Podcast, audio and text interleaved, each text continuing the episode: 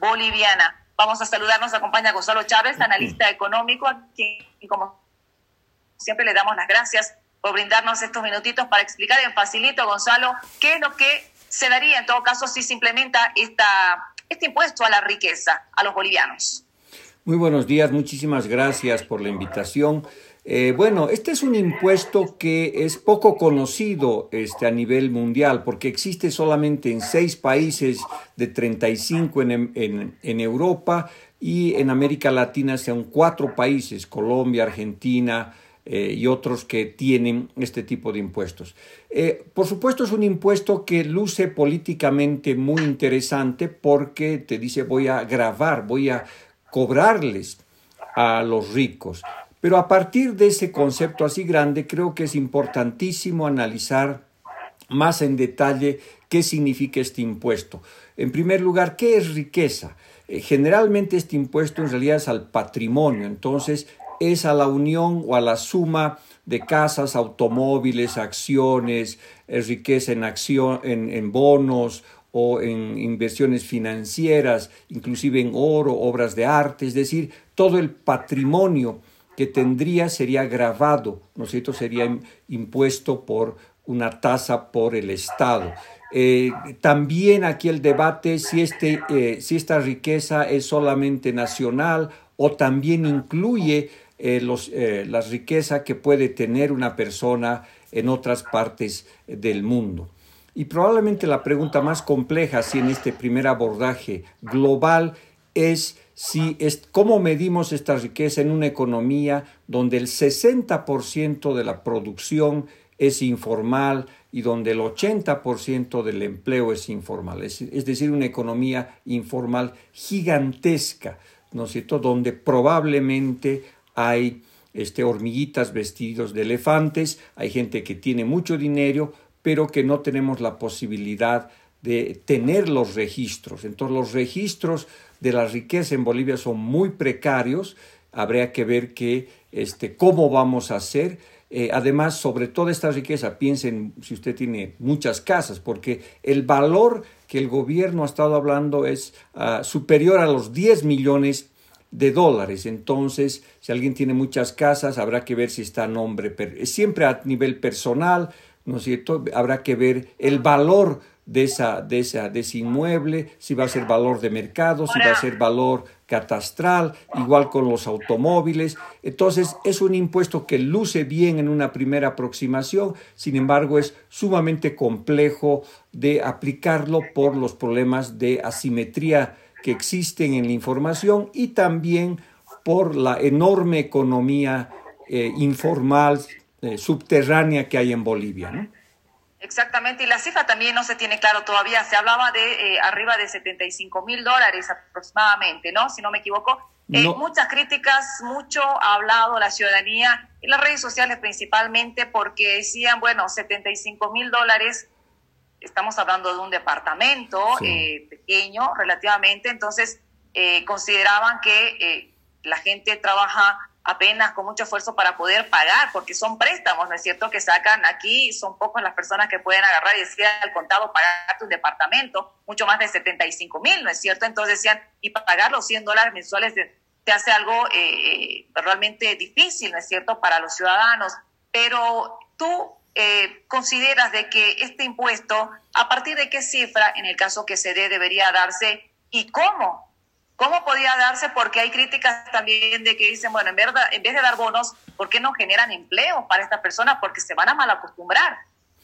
Bueno, en primer lugar, creo que la información de los 75 mil bolivianos es equivocada. En ningún momento el candidato Arce Catacora ha hablado de esa cifra, más bien ha estado hablando de 10 millones de dólares. Entonces, creo que no está dirigido a los pequeños ahorristas, no está dirigido a la clase media, clase media baja, es un impuesto a los ricos ricachones, es decir, aquellos que tendrían un patrimonio neto mundial, por ejemplo, ¿no es cierto?, a partir de los 10 millones de dólares. Entonces, creo que no está dirigido a personas eh, normales, comunes, que tienen dinero, digamos, eh, poco, que tienen un par de casas, un automóvil, los automóviles, no está dirigido el impuesto a eso, es un impuesto a la riqueza. Sí, sin embargo... ¿Tú crees que podría afectar a los bancos, el flujo de dinero de los bancos? Bueno, esa es otra aproximación, ¿no es cierto? Es decir, evidentemente este tipo de impuestos puede afectar al consumo, puede afectar al ahorro y puede afectar a la, a, la inversión. Es decir, eh, grandes empresarios podrían decir, me están grabando, me están grabando el doble, por ejemplo, puede ser, si yo tengo casas, pago el impuesto predial, pero digamos, otra vez tendría que pagar sobre ese impuesto o sobre automóviles o exactamente sobre la valorización de las empresas, de las acciones que uno tiene. Aquí no todas las empresas cotizan en bolsa de valores, ¿verdad? Entonces, este, hay que tener, digamos, muchísima sofisticación técnica para ver a, quién vas a grabar, cómo vas a grabar, cómo no grabas dos veces, y ese tipo de detalles que tiene que ver ya con el análisis más de sintonía fina que se tiene que hacer con este tipo eh, de impuestos. ¿no? Es un impuesto al patrimonio, es decir, a la riqueza que tú tienes en stock física, o sea, casas, departamentos, inversiones, ahorros, terrenos, en fin. Y eso, sobre eso hay una tasa. Esa tasa eh, puede variar, pues en América Latina varía de 0.4% a 1.5%, en Europa es un poco más alta esta tasa. Pero se conoce poco sobre este impuesto a nivel mundial porque pocos países lo aplican. Sin embargo, ¿no es cierto? Hay que ver que eh, eh, seguramente en el, en el detalle está el diablo, ¿no es cierto?, para ver cómo se va a grabar a estas personas y en especial, insisto, en una economía que tiene buena parte de su riqueza oculta en la economía informal, en la economía ilegal, y ese es un desafío que, eh, digamos, no paguen los de siempre o que están ya pagando impuestos por otras vías, empresarios o gente de dinero. Sin embargo, paguen los nuevos ricos eh, que han surgido en los últimos años, ¿no es cierto?, a raíz de, por ejemplo, el contrabando, el comercio ilegal, el narcotráfico, en fin, ¿no es cierto?, hay muchas actividades eh, formales e, eh, e, informales que están en la economía subterránea y que muchas veces no se la ve. Entonces, ese patrimonio también debería ser grabado, pero el tema es cómo conseguir esa información, ¿no? Y esto, Gonzalo, podría desincentivar a la inversión eh, y también a los ahorros. Así es, yo creo que si no es bien explicado, si no tiene las, las exactamente los valores, por ejemplo, si yo estoy ahorrando para mi familia, este, eh, para temas de salud o para temas de eh, pensiones y tengo un dinero en los bancos, por supuesto podría haber susceptibilidad, ¿no es cierto? Si yo invierto en, en, empresas, invierto en acciones, invierto para generar empleo, eso ya es, tiene un impuesto ya por otro lado, ¿no es cierto? Voy a volver a pagar. Entonces, yo creo que son muchísimos detalles que seguramente a medida que se proponga eh, eh, una ley para este impuesto, eh, podríamos comenzar a mejorar. Yo creo que además es una oportunidad también de hablar de otros impuestos, porque aquí el tema central es el enorme déficit público que tiene Bolivia, que en la actualidad es alrededor del 12-15% del Producto Interno Bruto, eso son como 6 mil millones de dólares, pero que venimos acumulando este déficit público desde el año 2014 acumulado, ¿verdad? Entonces, tenemos que ver la manera en que vamos a cerrar esta brecha fiscal. La una en el cortísimo plazo va a ser sin duda alguna préstamos internacionales, pero en el mediano largo plazo el país necesita una reforma tributaria donde veamos otro tipo de impuestos que pague, por ejemplo, buena parte eh, del comercio informal, que pague la hoja de coca, que paguen otros actores que no lo han hecho durante mucho tiempo impuestos. También tendríamos que ver en detalle, por ejemplo, que paguen las empresas transnacionales vinculadas al Internet por ejemplo, ahora ya es cada vez más el volumen de, de eh, transacciones de marketing que se hacen a través de Facebook y Facebook no paga un centavo en Bolivia. En fin, hay muchísimos impuestos que habría que ver y no centrarse solamente en el impuesto a la riqueza, que además podría ser muy pequeño. Se habla de un 1% del PIB, estamos hablando probablemente de 400 millones de dólares. Y por supuesto Bolivia necesita 2.000, 3.000 millones de dólares adicionales. Entonces, una reforma impositiva integral donde veamos de qué manera distribuimos de manera justa las cargas tributarias para salir de esta crisis económica es algo que se tiene que comenzar a debatir y yo diría que agarrar un impuesto eh, solo eh, no, es una buena, no es una buena salida porque necesitas mucho más recursos y necesitas cambiar el sistema impositivo en Bolivia para que sea más justo, más equilibrado, mejor distribuido entre todos los actores económicos y sociales.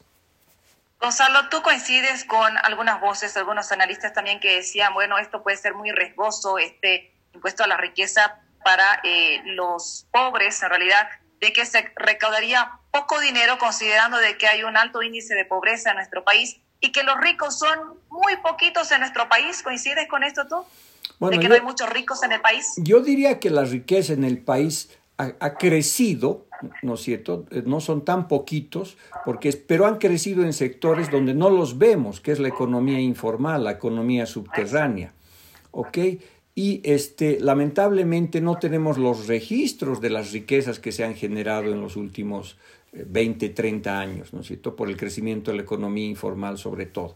Entonces, ¿podríamos decir que se le cobraría al formal, aquel que paga impuesto? Eh, bueno, ah, eh, justamente va a depender cómo, cómo diseñen el asunto, pero no hay información, es decir, ¿cómo sabes que este, las personas tienen cinco casas, seis casas, y muchas de esas casas no están registradas, están registradas a nombre, digamos, de terceros. En fin, es sumamente complejo medir el tema de la riqueza. Este, yo creo que hay que hacerlo, pero tal vez el camino eh, es eh, apostar a un impuesto a la renta. Es decir, en otros países tú lo que haces es declarar las rentas y la riqueza que tú tienes. Entonces, bajo declaración jurada, ¿no es cierto? Tú vas a impuestos y le dices, mire, yo tengo tres casas, tengo dos automóviles, tengo un ingreso de tanto por salario, tengo un ingreso de alquileres de este nivel, tengo de ingresos eh, que vienen de acciones, este, tengo una cantidad de cosas. Entonces, es el impuesto a, a la renta que se llama en otros países, más el impuesto a la riqueza. Si cruzas ambas cosas, probablemente vas a poder alcanzar un universo de contribuyentes más grande y vas a ser más justo para que no solamente los de la economía formal, que ya pagan varios otros impuestos, vuelvan a pagar otro impuesto, sino que ampliemos la base impositiva. Pero cambio de impuestos en general es un pacto social, es, es parte de un pacto tributario, porque tenemos que distribuir de manera justa, equitativa, eficiente entre todos los actores económicos. ¿Verdad? Y eso a nadie le gusta pagar impuestos en ninguna parte del mundo. No, es solamente en Bolivia. Entonces, Entonces eh, debería tratarse de una comisión, reunir a todos los sectores, banqueros, empresarios, políticos, todos deberían participar de lo que será la nueva normativa en todo caso y cómo se va a desarrollar este impuesto, ¿cierto? No solamente este impuesto, como te digo, este impuesto puede ser uno de los que está ahí. Podríamos tener otros impuestos, por ejemplo, para evitar la especulación inmobiliaria, que cuando vendas una la segunda casa, pues te pongan un impuesto más elevado. En fin, hay decenas de impuestos interesantes en la actualidad, incluyendo el de la riqueza, pero que requieren este, un equilibrio social de mediano y largo plazo. La reactivación económica del país es la prioridad, el empleo, el tema de la salud, pero requiere recursos. Esos recursos en el cortísimo plazo podrán venir de la cooperación internacional y de los préstamos internacionales, pero eso nos va a durar uno o dos años. El país va a tener que sentarse entre todos los actores económicos, sociales y políticos y decir, ok, ¿cómo pagamos esta situación tan difícil de los últimos seis, siete años de déficit público, cómo generamos más divisas y sobre todo cómo generamos una estructura de impuestos donde la mayor cantidad de gente pague impuestos de acuerdo a su capacidad, que la gente menos más pobre, por supuesto, pague muy poco impuesto y la gente más rica pague impuesto. Y que esto sea equitativo, que sea equilibrado, necesito que haga un buen balance entre la economía formal y la informal, entre diferentes sectores como el comercio, la minería o hidrocarburos, o como personas este, muy ricas o, o, medianamente ricas, o clases medias. Entonces, todo el mundo tendría que contribuir para generar nuevamente impuestos que nos ayuden a salir de la crisis económica y nos pavimenten una recuperación verde, inclusiva, ¿no es cierto?, con servicios de salud de calidad, porque a la gente este, le, va, le va a ser más fácil pagar impuestos en la medida que vea que su colegio público es una maravilla, en la medida que sienta que el sistema de salud le retribuye, dice, qué maravilla, yo voy a un hospital público y cosas de ese tipo. ¿no? El impuesto no es más que una compra de un bien público a futuro. Cuando uno paga impuestos, quiere servicios públicos de calidad. Así es, quiere ver los resultados. Claro que sí. ¿A dónde va nuestra platita de los impuestos? Por supuesto que sí, Gonzalo. Muchas gracias por habernos acompañado y por brindarnos este tu análisis sobre el impuesto a la riqueza, una propuesta de Luis Arce Catacora. Siete de la mañana con 39 minutos tenemos información en vivo. Gracias.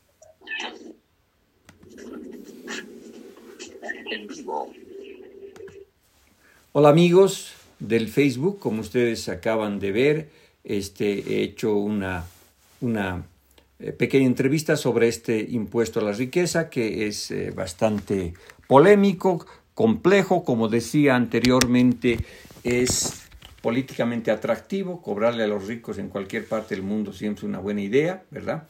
Pero el problema es decir, ¿qué es riqueza? ¿Hasta dónde llega? Eh, cómo están organizados, este, en fin, ¿no es cierto? Es un tema sumamente eh, complejo, especialmente en un país donde la economía informal es muy elevada.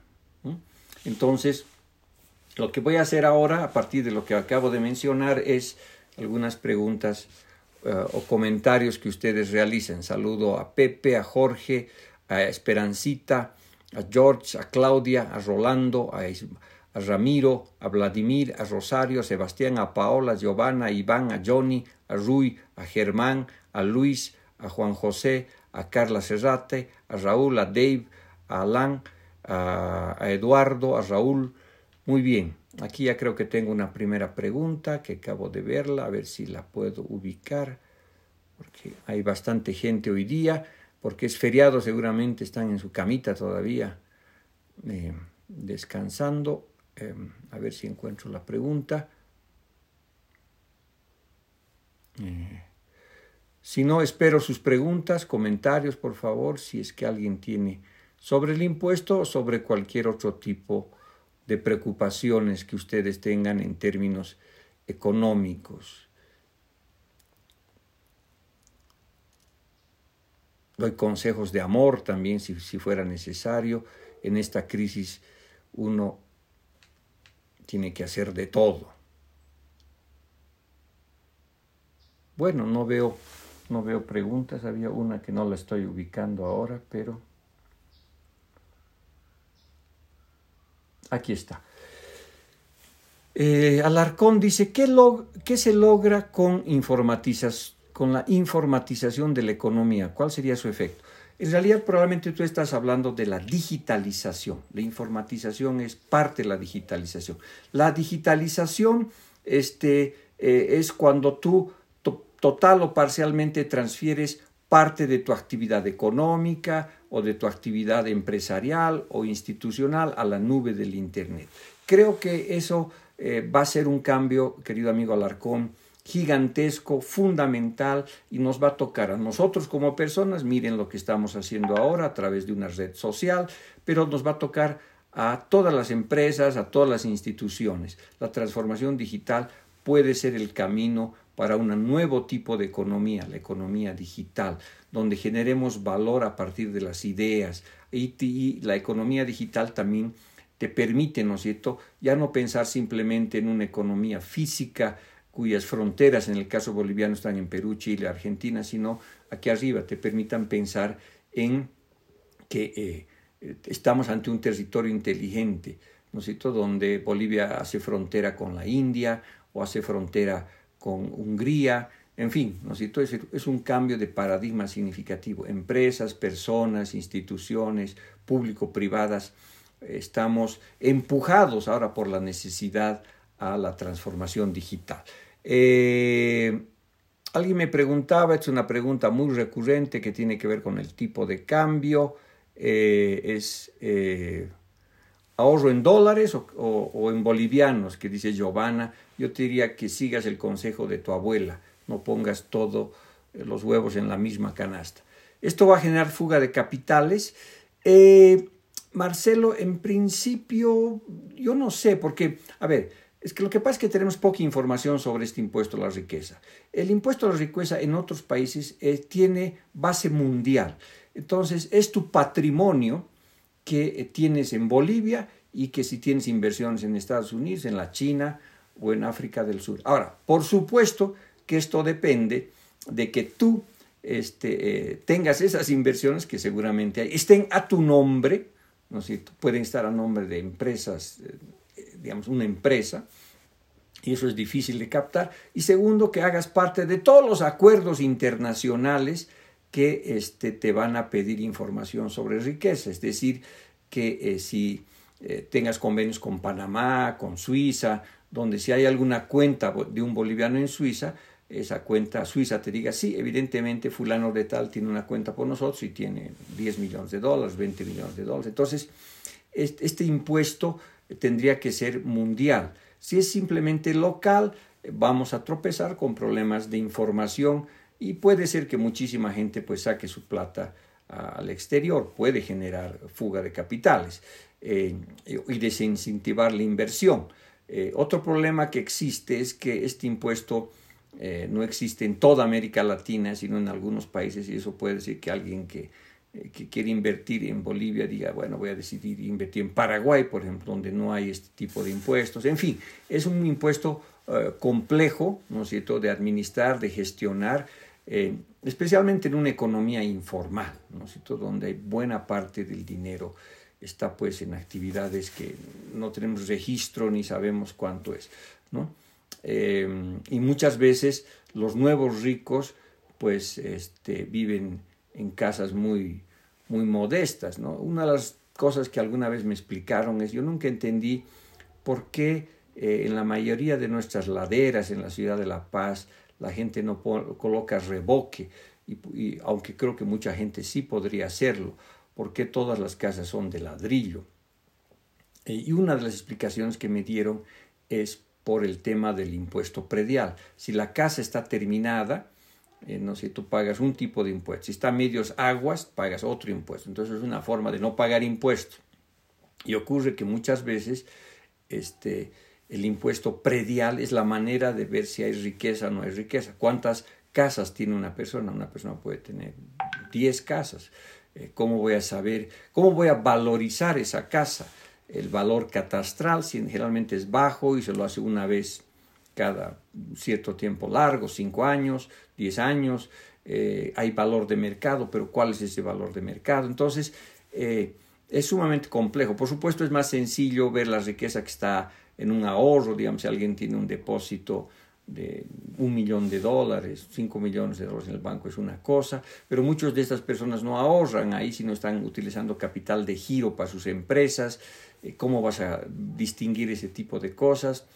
En fin, es sumamente complejo. Solo para que tengan idea, porque en el ahorro financiero, eh, del 100% de los depósitos que hay en Bolivia, el 87% de esos depósitos son de cuentas de menor, menores a 500 dólares. Repito la cifra porque es realmente rarísima. Del, eh, de 11 millones de, de cuentas, el 83% son menores a 500 dólares, solamente el 13% está más elevado. Ahora, por supuesto, de ese 13% hay gente que tiene 10 mil, 20 mil, 5 mil, y muy poquitos son los que tienen probablemente 10 millones, porque muchas veces la plata pues no está en el banco, no, está en el colchón banco, circula en circuitos paralelos, es sumamente complejo. Eh, no se corre el riesgo de que el impuesto a riqueza desaliente la inversión y genere fuga de capitales. Carla, como te mencioné, sí es posible que ocurra eso, ¿no especialmente se desaliente la inversión, porque, a ver, em, riqueza, si tú vives en una casa, pues, supongamos que es una mansión, pero estás viviendo en esa casa, entonces ya pagas impuesto predial, entonces eh, vas a pagar sobre, esa, sobre tu casa, donde vives todavía, o sobre las casas que tienes, ¿no es cierto?, adicionales para vivir de rentas. Em, eh, si tú has hecho una inversión en una empresa, esa empresa es riqueza o es, un, es, parte de tu patrimonio, por supuesto, pero esa empresa de repente ya está pagando impuesto a las utilidades, impuesto a diferentes otros tipos de impuestos que existen en las empresas. Te van a grabar dos veces o tú vas a decir, no, ya pago este impuesto, me, me, alivio el impuesto a la riqueza, en fin. Eso, por supuesto, puede hacer que la inversión, eh, digamos, no se la haga formal o desincentive un poco a la inversión. Eh, también podría provocar fuga de capitales. Por eso, en otros países, España, por ejemplo, tiene este impuesto a la riqueza y eh, con este impuesto a la riqueza, por ejemplo, están, le han hecho juicios a Messi, a Maradona, porque eh, tenían su plata en paraísos fiscales. Pero en el caso de España es el patrimonio mundial, es decir, Messi gana dinero, tiene sus casas, sus inversiones, etcétera, en España, en Argentina, o en las Islas Caimán. Y como España tiene acuerdos y convenios con estos países, puede decir, a ver, yo puedo calcular el, eh, patrimonio mundial de Messi, pero eso es pues porque es Messi, ¿verdad? Entonces imagínense las decenas o centenas de otras personas que, que tendríamos que hacer desde Bolivia. No es sencillo hacer esto. Entonces, un resultado del, de lo que es eh, este posible impuesto, ¿no podría generar fuga de capitales. Eh, entonces, por eso depende mucho del cuidado que se tiene que hacer. Pero insisto, eh, creo que es para tranquilidad de todo el mundo, como está propuesto por el nuevo gobierno de Arce, es un impuesto a los ricos ricachones, que sea aquellos que tienen más de 10 millones de dólares ¿no En, en, patrimonio, que no son muchos, por supuesto, en Bolivia. Por lo menos no son los eh, en el sector formal, tal vez en el sector informal han crecido últimamente. La ineficiencia de los economistas en la inadecuación significa los recursos del, pasado al sector real de la economía. Pepe, a ver, eh, no entiendo tu pregunta. La ineficiencia de los economistas en la inadecuada asignación de recursos del pasado al sector real de la economía ahora tiene que, eh, tiene que pagar la población. Mm, no sé exactamente lo que quieres decir, a ver si mejoras tu pregunta, que no la entiendo, por favor. ¿Qué alternativas se puede analizar para identificar a los ricos informales? Wow, esa es una pregunta difícil, sí. Eh, porque por definición los ricos informales pues no quieren pagar impuestos y no quieren aparecer.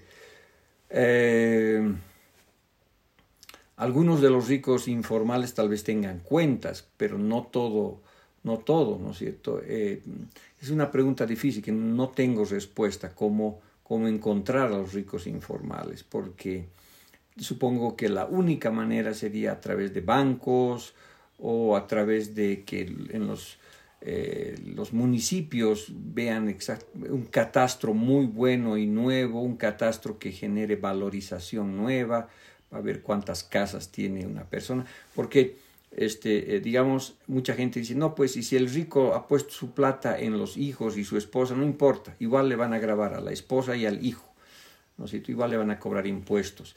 Pero es sumamente complejo eh, determinar, determinar esto.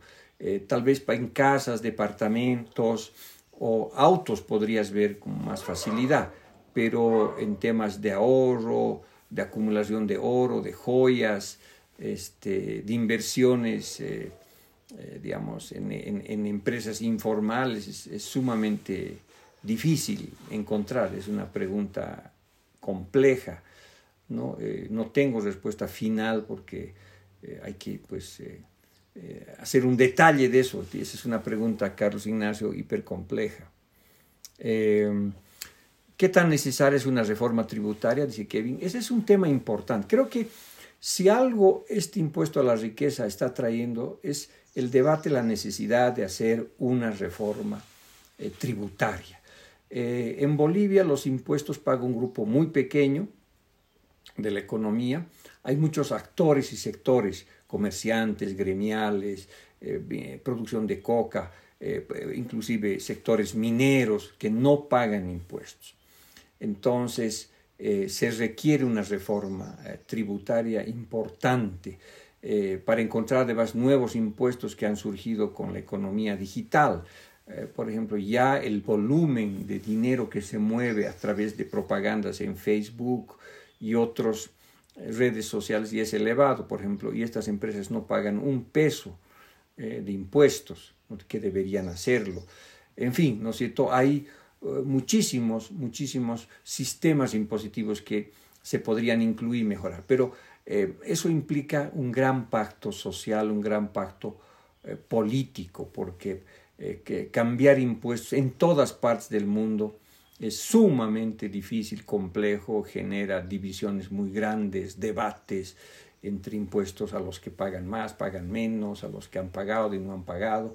Entonces, si tú quieres la factura por la bonanza mal utilizada en los últimos años, el déficit público viene desde el 2014 y la factura por la crisis eh, sanitaria, pandemia y cuarentena va a ser elevada. Eh, en el corto plazo probablemente vamos a tener que usar recursos externos. Por supuesto que hay que cobrar nuevos impuestos para necesitas un pacto fiscal y por supuesto necesitas nuevas políticas industriales, reactivación, porque hay que generar también recursos de otras partes, no solamente a través de impuestos.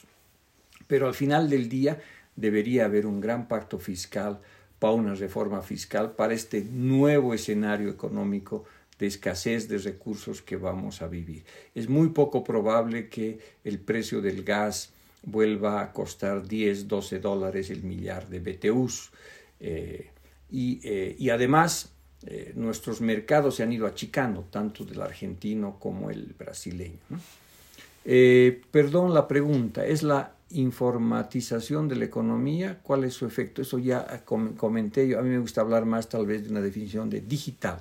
Buenos días, pregunta, ¿no estaría dirigido este impuesto al patrimonio, a la expropiación de propiedades a discreción del partido de gobierno? Mira, eh, todo impuesto mal implementado, con criterios políticos, podría llevarte a eso, pero quiero pensar que es un impuesto que busca recaudar de manera genuina a este, recursos que el Estado necesita de grupos que podrían contribuir, eh, digamos, en este momento de crisis porque tienen más dinero, el impuesto a la riqueza, a los ricos que contribuyen. Políticamente suena muy atractivo, pero en la práctica es sumamente difícil encontrar a, los, a todos los ricos porque muchos de ellos están eh, en la economía informal, ¿no? Eh, y siempre hay la tentación política, por supuesto, ¿no? en todas partes, de utilizar los impuestos para extorsionar y perjudicar a la gente. Difícil tener base de datos de los ricos. La idea es utilizar métodos indirectos, derechos reales, cuentas bancarias.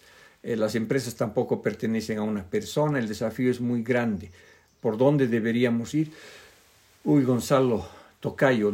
Es pues, como te digo, sumamente complejo. ¿no? Em, supongo, hay, puedes que por, digamos, hay, hay grupos que podrías organizar. Tal vez eh, la riqueza más fácil de mirar es, eh, digamos, los patrimonios eh, inmobiliarios y los automóviles, ¿no? Porque hay registros, ¿no? El tema va a ser cuánto vale la casa de un nuevo rico que, digamos, ha, comprado subvalorizando la riqueza, o sea, la casa valía, digamos, 500 mil dólares, ha pagado 200 mil dólares, pues, y por, por atrás ha pasado otros 300 mil, y el catastro dice que la casa vale 100 mil. Entonces, eh, y nuestros catastros tal vez en ciudades grandes están actualizados, pero los catastros, que es un poco la valorización, ver el tamaño de la casa, cómo es y cuánto, cuánto debería pagar de impuestos, en, ciudades intermedias o pequeñas probablemente es muy precario, ¿no? Entonces, tal vez con autos, casas podrías comenzar, también con cuentas bancarias, ¿no? Si, si, tú, si hay gente que tiene, digamos, DPFs por 10 millones de dólares, este, eh, eso es más sencillo ubicar, esa es una riqueza que va a estar personalizada, ¿verdad? Eh, sin embargo, tienes toda la razón, ok. Eh, las empresas, como nuestras empresas no cotizan en bolsa, o son muy poquitas las que cotizan en bolsas, ¿cuánto vale la empresa familiar que vende, eh, no sé, pues supongamos, este, ladrillo? ¿Ok? Pero que no está, que, digamos está registrada en, en, en empresa, tiene alguna, es, formal pero esta empresa, pues, es, este, eh, ha ganado mucho dinero, digamos, el 2019, pero el 2020 no ha ganado. Entonces, ¿cuánto vale esa empresa? ¿Cuál es el valor de mercado de esa empresa? Como no hay cotización en bolsa, si estuviera cotizando en bolsa y ahorita hay crisis, probablemente esa empresa estaría en el suelo porque ha parado el sector de la construcción. Entonces tendría valor negativo tal vez. Eh, pero vamos a utilizar los últimos cinco años de éxito, o sea, de bonanza, vamos a incluir el 2020 que es de crisis, eh, en fin, es sumamente complejo y ahí mm, la pregunta anterior era muy importante, ¿no? Esto puede estar sujeto mucho a discrecionalidad e inclusive oportunidades de corrupción. Mira, mi departamento, mi casa vale menos. ¿no?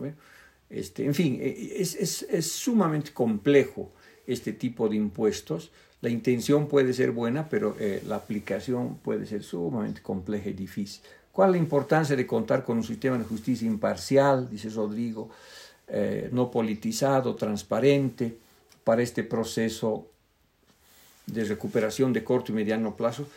Pues es vital, es de vida o muerte, es algo que se ha discutido muchas veces, mucha gente habla, con una justicia corrupta, ineficiente, lenta, eh, no es posible ningún tipo de desarrollo sostenible de largo plazo. Lo que haces es capturar rentas y ahí la justicia también agarra parte de las rentas. Entonces, si no tomamos en serio ese cambio y seguimos con el sistema actual, no vamos a ir muy lejos.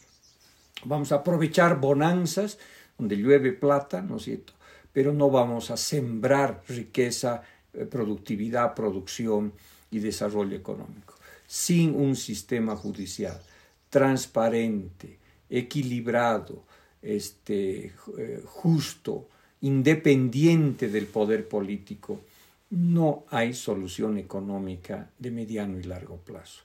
Hay episodios de riqueza, pero no hay desarrollo. Entonces, ese es un cambio sumamente complejo que ojalá que en algún momento tomemos conciencia y que eso eh, se transforme, pero por el momento no, no soy muy optimista sobre el asunto. Casi el 80% de la economía informal, contrabando, narcotráfico, cultivo de coca, habría, habría una forma de sistematizar el cobro de esos impuestos, pucha, eso es pues difícil, pero justamente si piensas eh, una reforma tributaria, no solamente el impuesto a la riqueza, sino otros impuestos, tal vez utilizando varios tipos de impuestos puedes hacer que el comercio, que, eh, que cierta parte vinculada a la producción ilegal pague impuestos. ¿no? Eh, en otros países lo han logrado. Em, el impuesto a la renta, por ejemplo, es un impuesto complejo. Ahora, simplemente como tema histórico, Sánchez de Lozada del 2003 intentó colocar un impuesto a la renta pero sobre sueldos muy bajos y se cayó, no sé tuvo una revuelta popular. Tal vez hay que pensar en impuestos a la renta más elevados, digamos, de gente que gane, no sé, por encima de 50 mil bolivianos, 60 mil bolivianos, y ahí tal, pero eso también implica, eso va con declaración jurada y requiere un sistema tributario muy sólido, muy eficiente. Entonces, anualmente, por ejemplo, en Brasil o Estados Unidos, y Argentina es parecido. Normalmente tú dices, a ver, ¿cuánto ha ganado usted?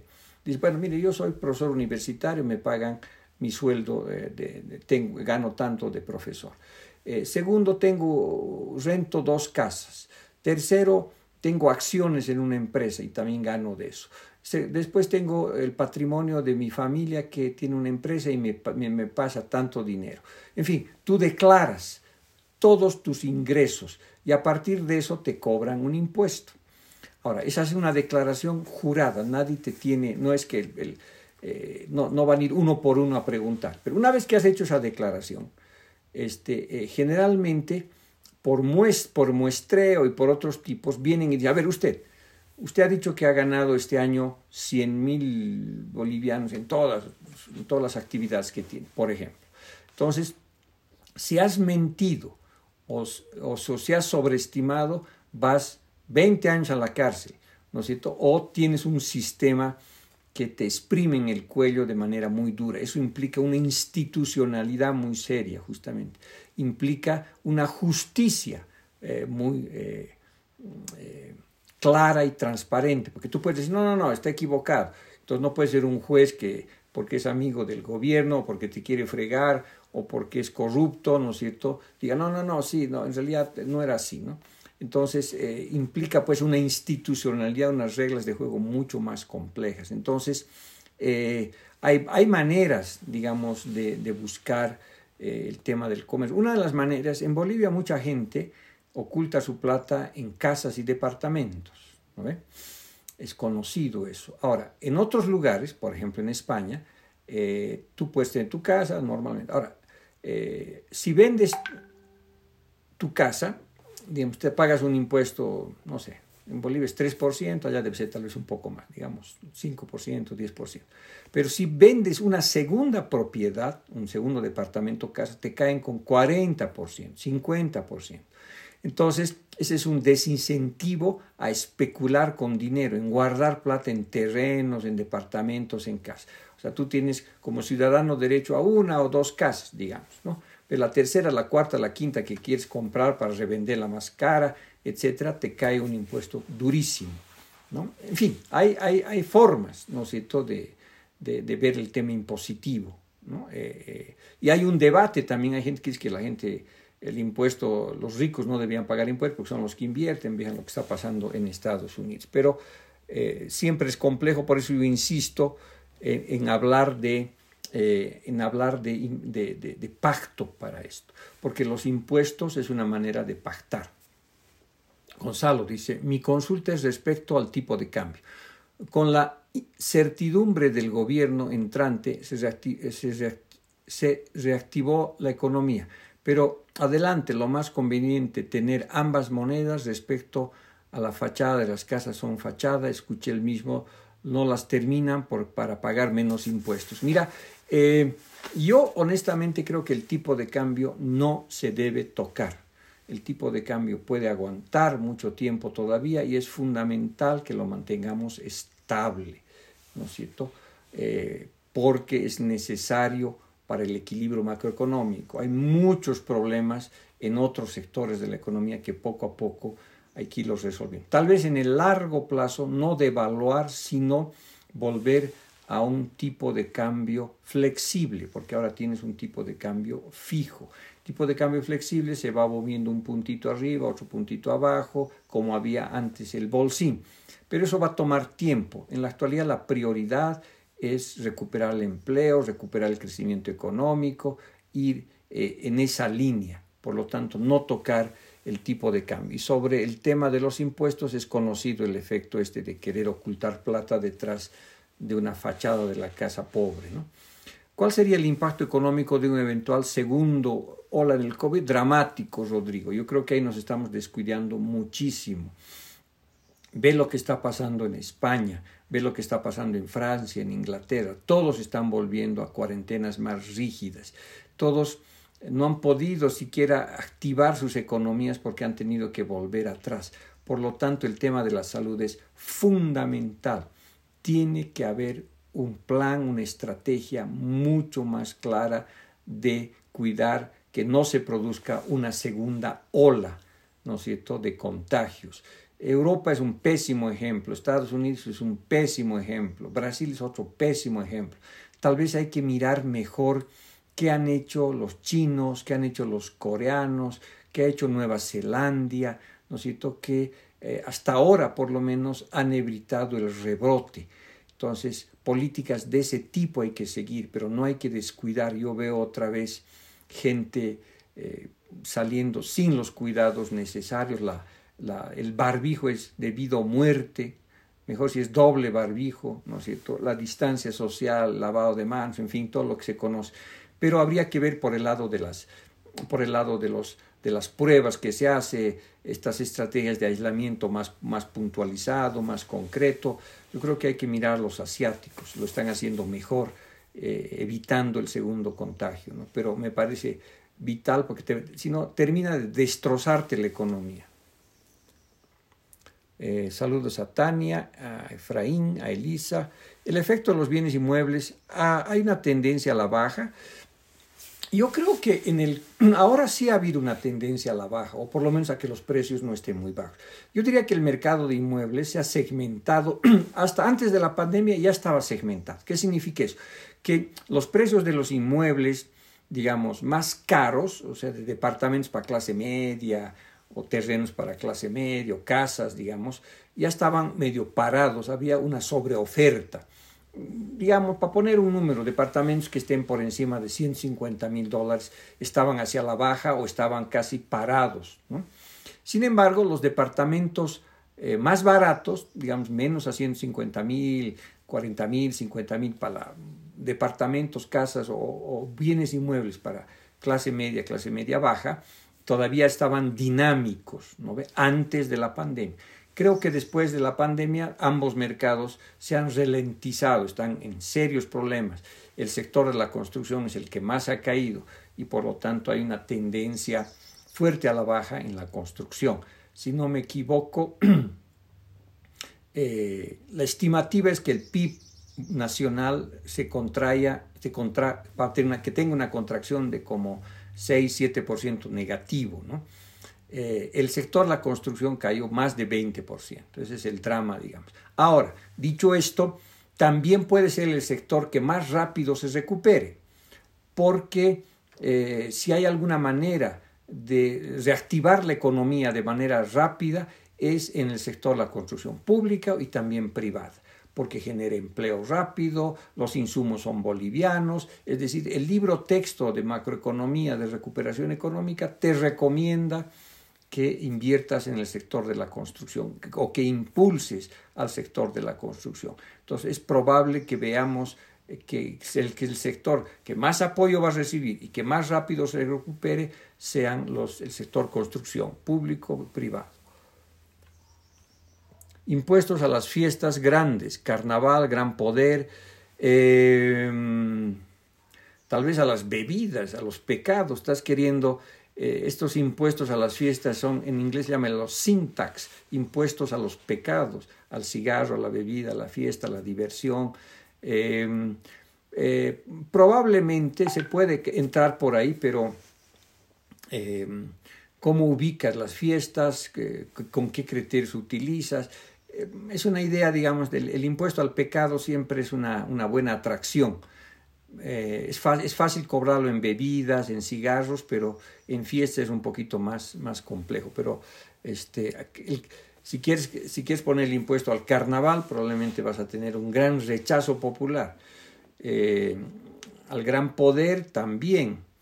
Eh, tal vez te estás refiriendo a las fiestas vinculadas al gran poder, a los presteríos, tal vez a través de ese mecanismo podrías conseguir, pero no te metes con la diversión de la gente que eh, puede ser, te pueden querer colgar, Erika.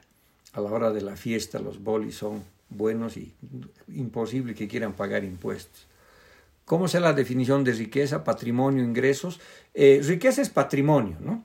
Patrimonio, o sea, lo que tú tienes, como lo que has acumulado como riqueza, casas, departamentos, automóviles, terrenos, eh, plata en el banco, acciones de empresas, las joyas de tu mujer o de tu esposo, en fin, eso es el patrimonio. A, eso está intentando ir eh, Luis el impuesto a la riqueza. Larry dice, mm, esta medida haría que, que los más ricos saquen sus dólares al exterior. Esto, haría, esto tendría esto podría afectar el tipo, el tipo de cambio y la salida masiva de dólares. Si eso preocupa a Larry, pero no solamente el impuesto, creo que la incertidumbre también está generando, eh, puede generar fuga de capitales. Eso hay que evitar a toda costa. El tipo de cambio es un patrimonio nacional. Nos agarramos todos los bolivianos. Si el tipo de cambio se desalinea, se desorganiza, todos perdemos. ¿No es cierto? No, hay nadie que gane más que los, tal vez los especuladores, ¿verdad? pero todos perdemos. Por eso es tan importante que el tipo de cambio se mantenga, por lo menos en el corto y mediano plazo. Después ya veremos, las prioridades de la política económica tienen que ser otras, pero la incertidumbre, eh, el conflicto social y político, el enfrentamiento genera pues eh, mucho miedo en las personas y creo que es responsabilidad de los políticos mostrar que eh, van a manejar las cosas con sindéresis, con equilibrio, para que la gente no se ponga nerviosa. Buenos días, dice Germán, muy preciso, explicativo como siempre. Eh, pregunto si la nueva ley no debería incluir la fiscalización, prueba de, de la inversión en obras públicas con lo recaudado, con, no como en el pretérito que muestran costos injustificables en el detalle, ejemplos muchos en los costos por kilómetro. Bueno, eso tiene que ver ya un poco con auditorías, ¿no? Auditorías que, tienen que hacerse a las obras públicas, porque ahí hay tal vez fuentes de corrupción, hay fuentes de sobreprecios, en fin, creo que eso se tiene que auditar en algún momento. Este gobierno o cualquiera que entre para tranquilidad de la ciudadanía debería auditar las obras públicas y ver si se las ha hecho de manera transparente, adecuada, eh, porque eso es fundamental, ¿no es cierto? Porque ahí hay muchos recursos y ahí puede haber fuente de riqueza también que no ha sido declarada, ¿no? Em, ¿Por qué la intención de informalizar la economía imponiendo impuestos por riqueza? Eh, bueno, hay mucha gente que seguramente va a decir, pucha, si me van a poner impuestos a la riqueza, yo prefiero mantenerme en el mundo paralelo, ¿no es cierto?, en el mundo de la informalidad. Puede tener ese efecto. Por eso habría que encontrar mecanismos que este impuesto se cobre, digamos, y tengamos el instrumento, que no sé exactamente cuál sería, para que los ricos formales y los ricos informales paguen este impuesto. Hans Emerson dice, buen día, profe. hola, querido. Debe ser mi estudiante. Un abrazo. Este gobierno lo único que quiere es copiar las malas prácticas que se ejecutaron en Cuba, Venezuela. Fracaso total.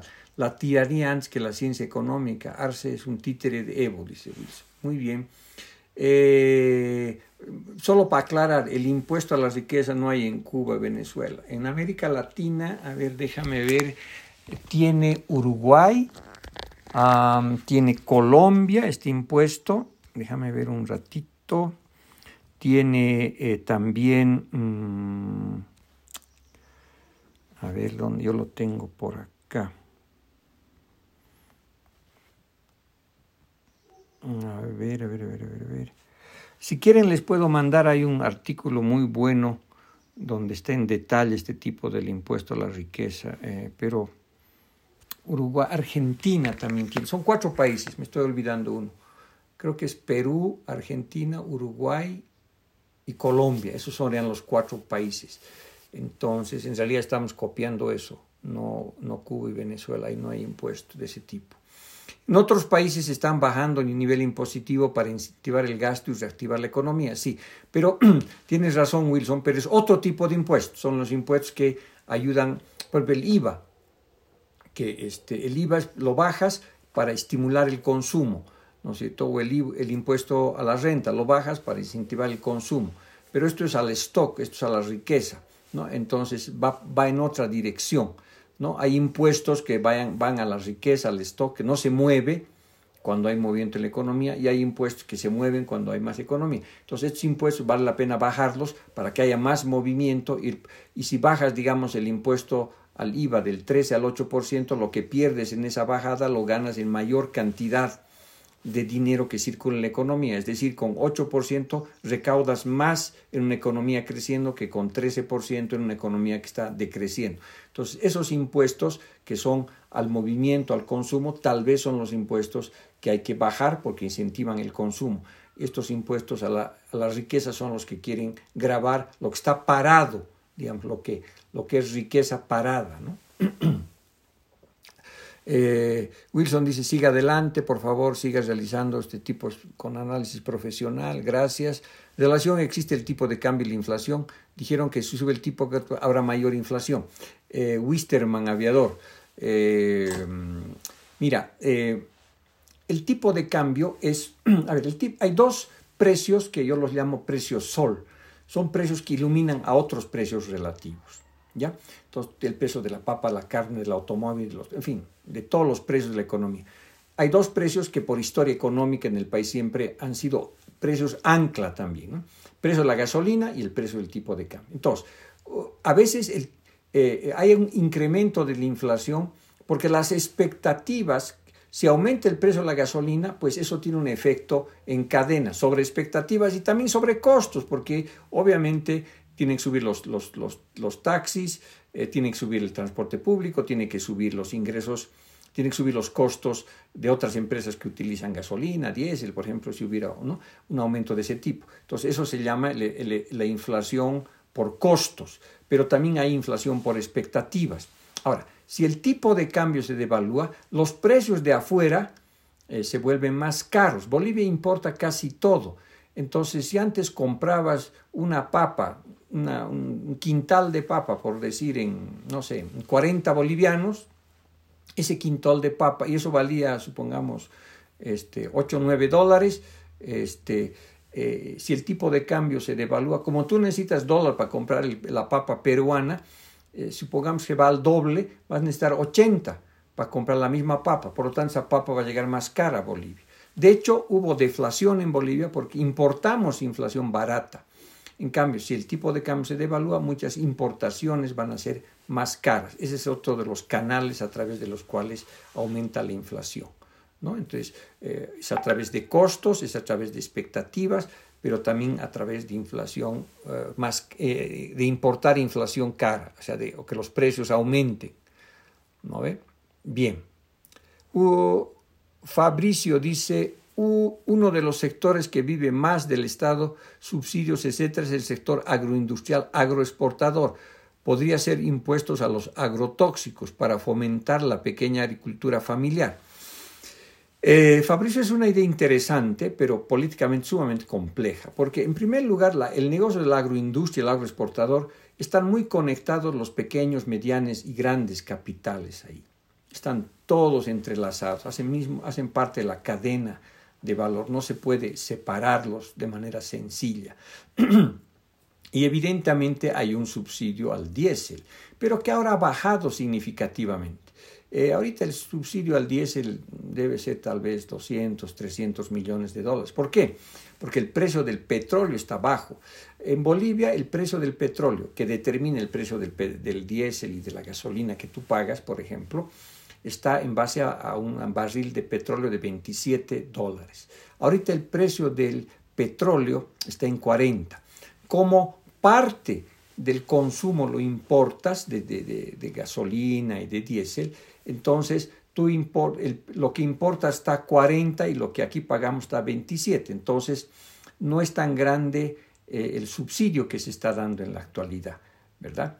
Eh, era muy grande cuando el precio del petróleo estaba a 100 dólares, por supuesto, pero ahora es un poquito mejor, ¿no es cierto? Y eh, el problema de todo es cómo controlas toda la cadena, ¿no es cierto? Y, por supuesto, eh, también determinar quién usa los agrotóxicos. Tendrías que tener un fiscal en cada terreno para ver quién utiliza agrotóxicos. O impuesto a los que queman, por ejemplo, se podría también, pero seguir, acompañar, encontrarlos es la cosa más difícil del mundo pero, eh, pero es un tema sobre todo políticamente delicado. ¿Por qué no pagan impuestos todos, por ejemplo, los gremiales, cocaleros y otros como transportistas? Bueno, José Luis, esa sería la idea, el problema es cómo lo haces, ¿no? Pero ahí está, justamente hace parte de la reforma tributaria que el país necesita, que si tienes que poner impuesto a la riqueza, ok, lo coloquemos para que sea para el formal y para el informal, este, y, pero que paguen otros sectores. El país este, eh, necesita repensar sus impuestos de una manera más justa, equitativa, eh, que equilibre lo formal y lo informal, eh, totalmente de acuerdo. ¿no? Y ahí, ahí caen pues transportistas y demás cosas. Hay impuestos que afectan a los negocios chicos, como el ITE, por cualquier cosa compras un, en dólares. El, el impuesto a la, el ITF debe ser, ¿no? De los dólares. Sí, evidentemente. El ITF, por ejemplo, es un impuesto que yo creo que habría que sacarlo, ¿no? Eh, y, o sacarlo por lo menos, porque hay mucha plata en el colchón bank, ¿no es cierto? Es decir, se habla de como de 5 mil, 6 mil millones de dólares, y esos dólares los necesitas en el sistema. Entonces, si, si los, los depósitos hechos en dólares, eh, no convertidos a dólares, si yo voy y digo, quiero abrir una cuenta en 10 mil, digamos, tengo 10 mil dólares y quiero abrir la cuenta, debería mejor, mejorar su tasa y al mismo tiempo no pagar el impuesto al ITF, por ejemplo. Pero el ITF debería ser más alto cuando quieres tú convertir tus bolivianos a dólares. Ahí sí deberías mantener, por ejemplo. Pero si tú llevas dólares al banco, eso ahí deberías mejorar. Eso te puede ayudar a recomponer reservas, por ejemplo. Hay en Venezuela, eh, no, no, no, el, dato que yo tengo, eh, Orellana, no, es que este impuesto a la riqueza eh, existen en esos cuatro países que te he dicho. Esa es la fuente de que, como les digo, les puedo pasar, les recomiendo porque es un textito bueno para leer. Es algo técnico, pero creo que es muy completo sobre el impuesto a la riqueza, sobre ese impuesto. Eh, a ver, a ver, un